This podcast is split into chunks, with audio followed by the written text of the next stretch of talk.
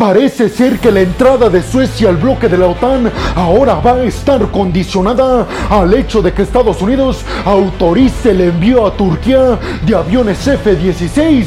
¿No saben de qué les estoy hablando? Pues abróchense los cinturones porque a continuación en la primera noticia les voy a hablar a detalle de todo esto. Y es que precisamente desde Turquía el presidente turco Erdogan aseguró en medios de comunicación, específicamente en una conferencia de prensa, que la entrada y ratificación de Suecia al bloque de la OTAN por parte de Turquía está condicionada a que Estados Unidos entregue aviones F-16 a Turquía que se ha negado a venderle durante muchos años. Ya sabemos que hay dos países que no han autorizado aún la entrada de Suecia al bloque de la OTAN para convertirse en el miembro número 32 del bloque. Entre ellos, estos dos países son Turquía y Hungría. Turquía se había comprometido a que en el mes de octubre de este año finalmente el Parlamento turco iba a aprobar la entrada de Suecia al bloque de la OTAN, pero ahora el presidente turco Erdogan asegura que el Parlamento no va a hacer eso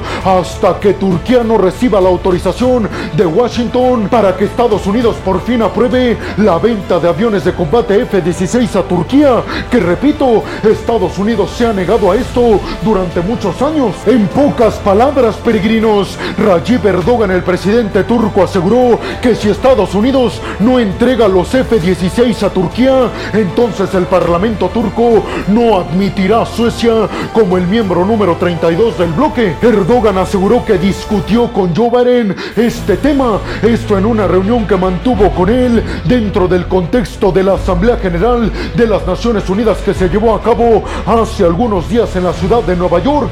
Aseguró Rajiv Erdogan que en esta conversación con Joe el presidente de los Estados Unidos se comprometió a entregarle y por fin venderle aviones F-16 a Turquía, pero a cambio Joe Biden le pidió a Rajiv Erdogan que haga todo lo posible para que el Parlamento turco apruebe la adhesión de Suecia al bloque de la OTAN para que se convierta en el miembro número 32 del bloque. Dijo Rajiv Erdogan, si Estados Unidos cumple con su palabra y su promesa de entregarnos aviones F-16, entonces nosotros vamos vamos a cumplir nuestra promesa de admitir a Suecia como un nuevo miembro del bloque. El primer ministro sueco Kristersson aseguró que espera que en el mes de octubre ya por fin Suecia tenga desbloqueada la entrada al bloque de la OTAN por parte de Turquía y ya únicamente quedaría Hungría por aceptar su entrada. Pero les recuerdo que el presidente de Hungría, Víctor Orbán, ha dicho que él no tiene prisa por admitir a Suecia al bloque de la OTAN,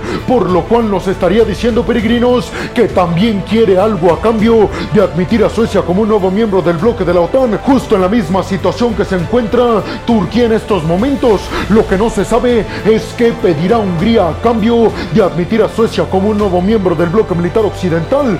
Pero ustedes qué piensan, peregrinos? ¿Creen realmente que Estados Unidos autorice la compra de aviones F-16 por parte de Turquía? Y sobre todo, ¿creen que Turquía admita en este mes de octubre del 2023 a Suecia como un nuevo miembro del bloque? ¿Creen que estamos a pocos meses de ver que se suma un nuevo miembro al bloque de la OTAN, tomando en cuenta que Suecia tiene submarinos capaces de llenar todo el mar Báltico? Créanme que con la entrada de Suecia, peregrinos, ahora sí, Rusia quedará expulsada en su totalidad de toda la región del mar Báltico. Pero ustedes, ¿qué piensan? Bienvenidos a un nuevo video de geopolítica en el cual, como ustedes ya saben, les voy a platicar lo más importante que ha acontecido a niveles diplomáticos y geopolíticos alrededor de todo el mundo. Y vámonos rápidamente con la segunda noticia de este video, peregrinos, que tiene que ver con que el nuevo ministro de la defensa de Ucrania, el tártaro de origen en Crimea, Rustem Umerov, se reunió con el ministro de la defensa francesa,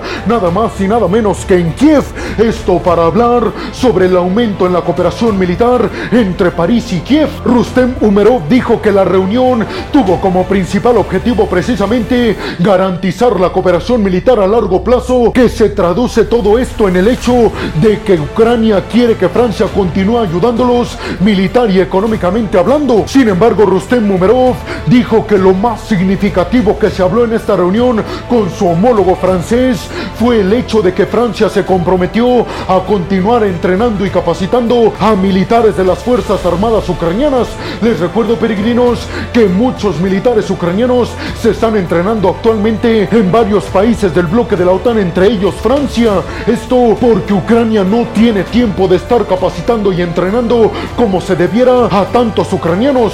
Por eso en este sector lo están ayudando también los aliados occidentales, más que nada Francia. Sin embargo, peregrinos, lo que yo creo que fue lo más significativo es lo que se está diciendo a nivel internacional, que en esta reunión Rustem Umerov, el nuevo ministro de la Defensa de Ucrania, y el ministro de la Defensa francesa, durante su reunión en Ucrania, hablaron sobre una cooperación en industrias militares entre Ucrania y Francia. Básicamente sería un acuerdo como el que se aseguró Zelensky durante su visita a Washington, un acuerdo que tiene como prioridad el hecho de que armamentistas estadounidenses ayuden a fabricar armamento a las armamentistas ucranianas en el territorio ucraniano, todo con el objetivo de que Ucrania dependa cada vez menos del poderío militar que llega desde Occidente, pues parece ser que un acuerdo similar o muy parecido están planeando Francia y Ucrania, que armamentistas francesas empiecen a fabricar conjuntamente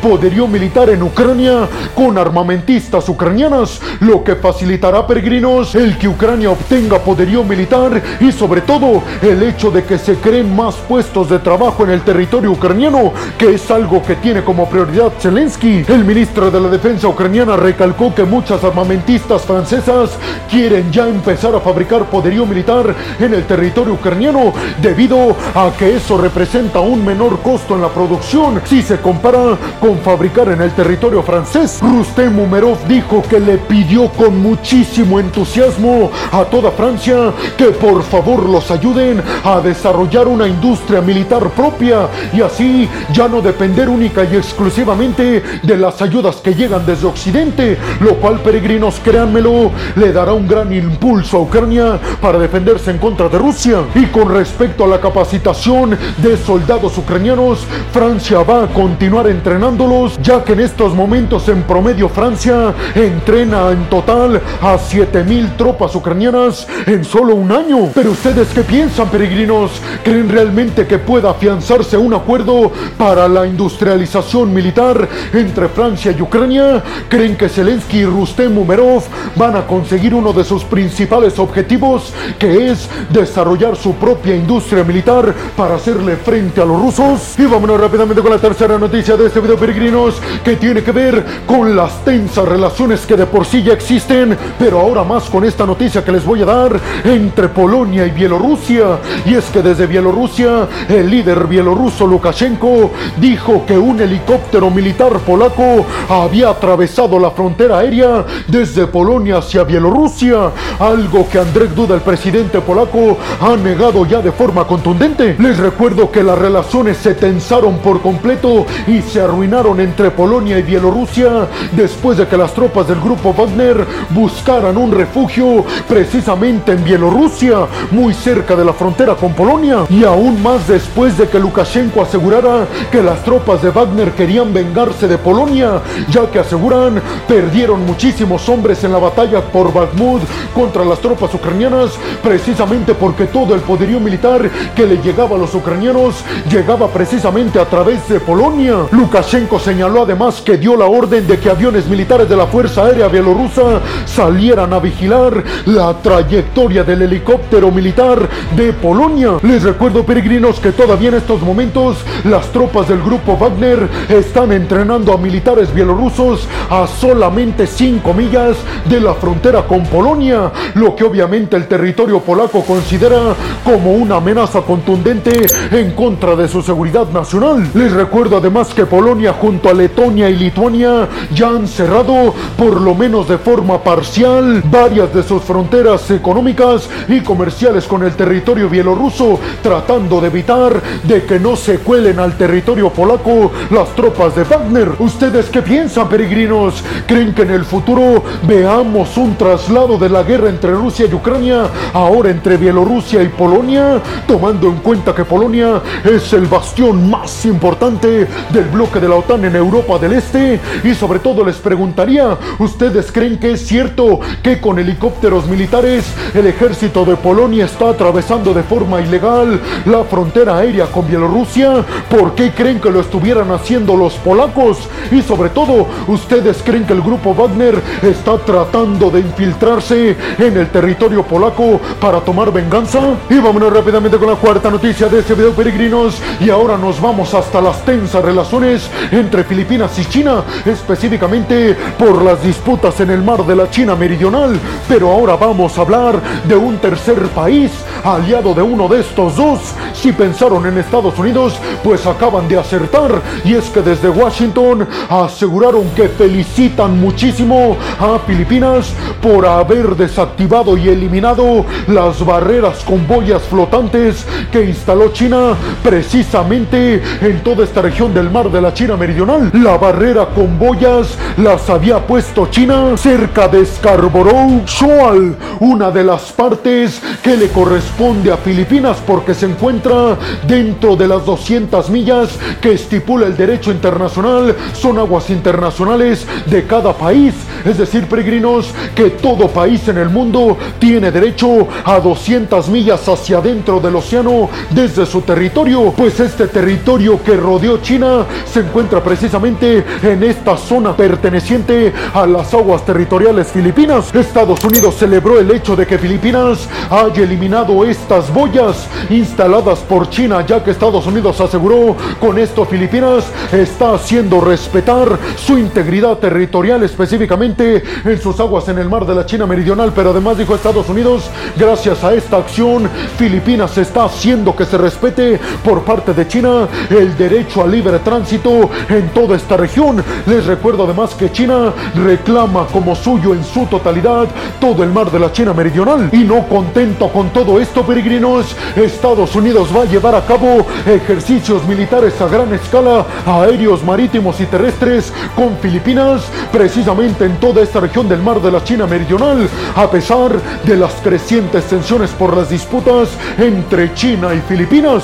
Pero ustedes qué piensan, peregrinos? ¿Creen realmente que este mar en su totalidad le corresponde a China como argumentan y reclaman desde Pekín? ¿O consideran que las Naciones Unidas tienen razón con su fallo que dieron en el 2016, diciendo que solamente todos los países que rodean al mar de la China Meridional tienen derecho a 200 millas hacia adentro del océano y que después eran aguas internacionales? Y vámonos rápidamente con la quinta noticia de este video, peregrinos. Y ahora vamos a hablar de Australia y China y sus tensiones comerciales que llevan ya bastante tiempo dándose. Y es que se dio a conocer que China eliminó las restricciones para la importación desde Australia de heno, que son conocidas internacionalmente como las pacas de hierba seca que alimentan al ganado. Una acción que bajaría a poco las tensiones comerciales y disputas económicas entre Australia y China. Les recuerdo,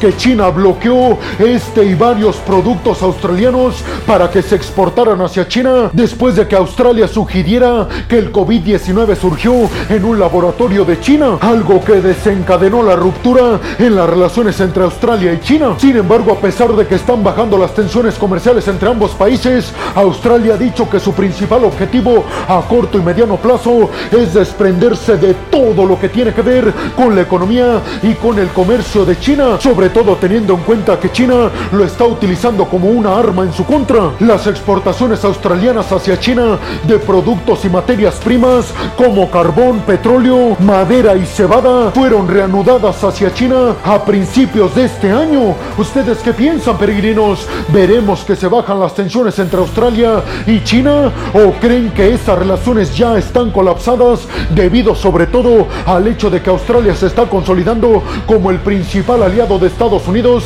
en su política de contención en la influencia del gigante asiático en toda la región del Indo-Pacífico? Y vámonos rápidamente con la sexta y última noticia de este video, peregrinos, que tiene que ver con que en Estados Unidos el Congreso mandó realizar un estudio sobre la libertad de expresión por parte de China y según los Estados Unidos con este informe están acusando a China de estar llevando a cabo manipulación masiva en los medios de comunicación a nivel mundial. Según este estudio en Estados Unidos, China está tratando de comprar varios medios de comunicación extranjeros con el objetivo de manipular la opinión pública a favor del gigante asiático y esconder, según Estados Unidos, las cosas malas que suceden en China. Sin embargo, la portavoz de China, Liu Pengyu, dijo que esto era una estrategia de Estados Unidos para hacer ver a China como la mala del cuento, aseguró la portavoz del gigante Lo que está intentando hacer Estados Unidos